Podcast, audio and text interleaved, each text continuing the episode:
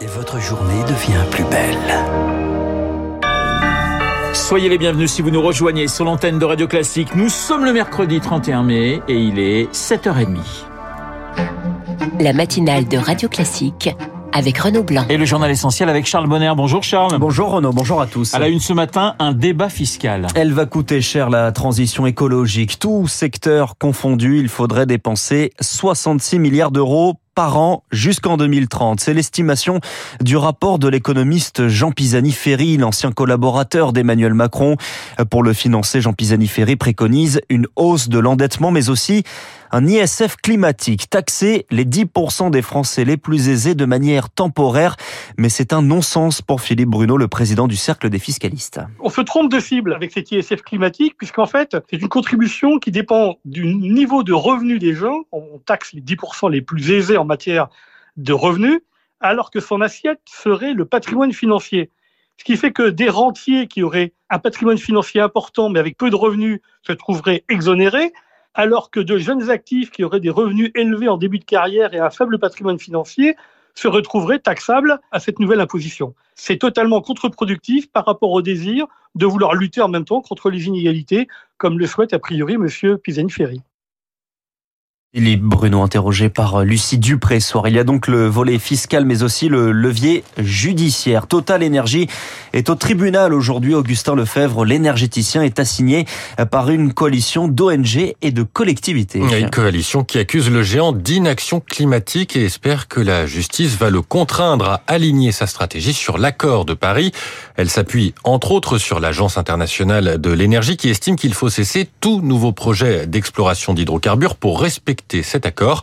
La procédure va être longue. Elle a été entamée il y a trois ans. Depuis, Shell a été condamné aux Pays-Bas avant de faire appel. Mais les requérants, parmi lesquels les villes de Paris ou de New York, vont demander une mesure provisoire, la suspension dès à présent de tous les projets pour lesquels il n'y a pas eu de décision finale d'investissement.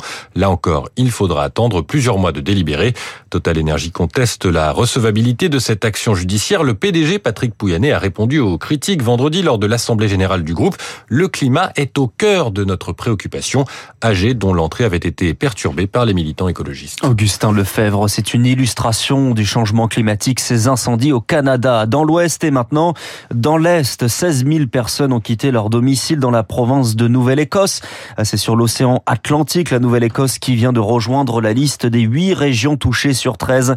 La correspondance de Léopold Picot à Montréal. L'état d'urgence est déclaré à Halifax depuis dimanche soir. Les feux sont toujours hors de contrôle, à quelques kilomètres seulement au nord-ouest de la capitale régionale. La fumée est visible aux quatre coins de la province et dans certains quartiers, les habitants doivent fuir, l'air est irrespirable et les centres sportifs n'ouvrent même pas leurs portes. Une quinzaine d'écoles sont fermées car la trajectoire des flammes est encore incertaine et la pluie, elle, ne devrait pas arriver avant la fin de semaine. Près de 18 000 personnes ont été contraintes d'évacuer leur domicile en Au total, près de 2 millions d'hectares sont déjà partis en fumée depuis le début de l'année à travers tout le Canada. 8 régions sur 13 sont aujourd'hui en flammes, mais c'est surtout l'Alberta, dans le centre-ouest, qui concentre les plus importants foyers. Là-bas, une vingtaine de feux gigantesques sont hors de contrôle depuis des semaines. Les Canadiens s'attendent donc à un long été d'incendie. Le pays est de plus en plus frappé par des catastrophes naturelles extrêmes dont l'intensité et la fréquence sont accrues par le dérèglement climatique. Léopold Picot à Montréal pour Radio Classique. Charles, la Corée du Nord échoue à lancer son satellite espion. La fusée s'est abîmée cette nuit en mer de Chine. Le lancement a provoqué une alerte aux missiles au Japon et un ordre d'évacuation à Séoul en Corée du Sud. Ordre d'évacuation ensuite retiré. Le gouvernement sud-coréen a évoqué une erreur. La Corée du Sud qui a également récupéré les débris. Il est 7h34. Tiens, qui revoilà le débat sur les retraites, la réforme pourtant promulguée, la discussion reprend à l'Assemblée nationale avec cette proposition de loi pour l'abroger, examinée en commission ce matin. Un débat à la fois technique sur la constitutionnalité du texte, mais surtout très politique. Charles de Courson est député de la Marne du groupe Lyotte à l'origine du texte. On est dans une crise politique. Si on veut l'aggraver, continuons comme cela. Si les manœuvres en cours qui ont pour le moment échoué empêchent le vote de notre proposition de loi, qu'est-ce qui va se passer? Puisque même en étant minoritaire, un texte peut être promulgué. Et donc on va exploser euh, l'abstentionnisme dans ce pays. Et on va aggraver la crise politique que nous connaissons. Voilà l'enjeu. Il dépasse beaucoup notre proposition de loi. Donc euh, espérons que la sagesse va finir par l'emporter.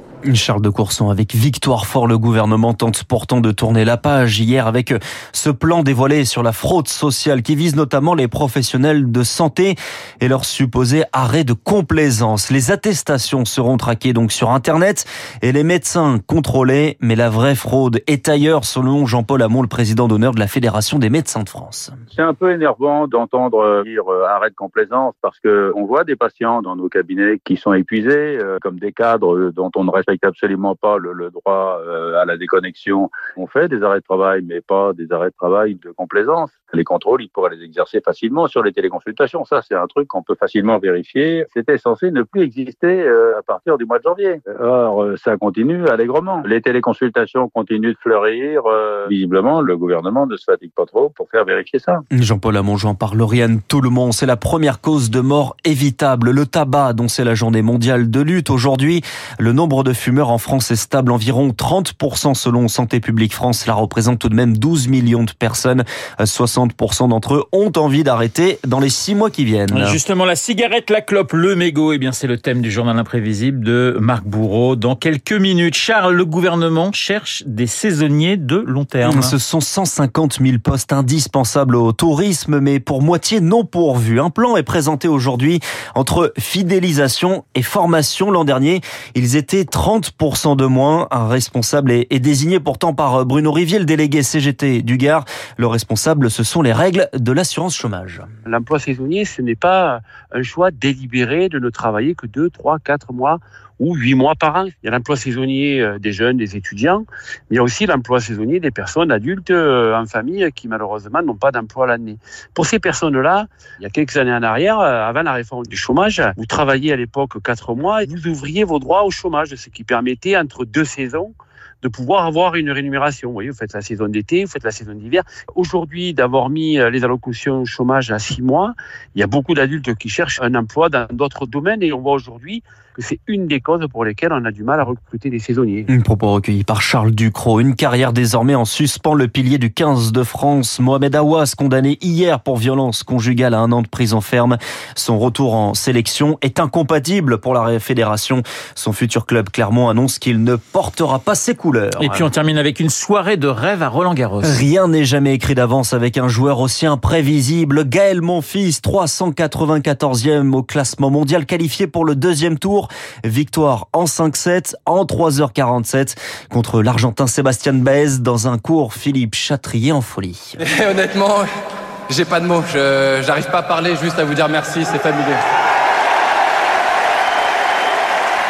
Et surtout, c'est qu'un premier tour. Et on va essayer de faire une belle fête pour le deuxième tour aussi. Gaël, mon fils, qui retrouvera le quart de finaliste de l'an dernier, le numéro 6 mondial, le danois Holger Rune.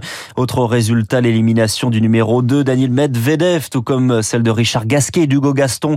Aujourd'hui, le deuxième tour avec les favoris Carlos Alcaraz, Stefanos Tsitsipas et Novak Djokovic. Chez les femmes, deuxième tour également de Caroline Garcia en début d'après-midi. Merci Charles, le journal de 7h30 présenté par Charles Bonner. Il est 7h39 sur l'antenne de Radio Classique. Dans un instant, c'est cinéma.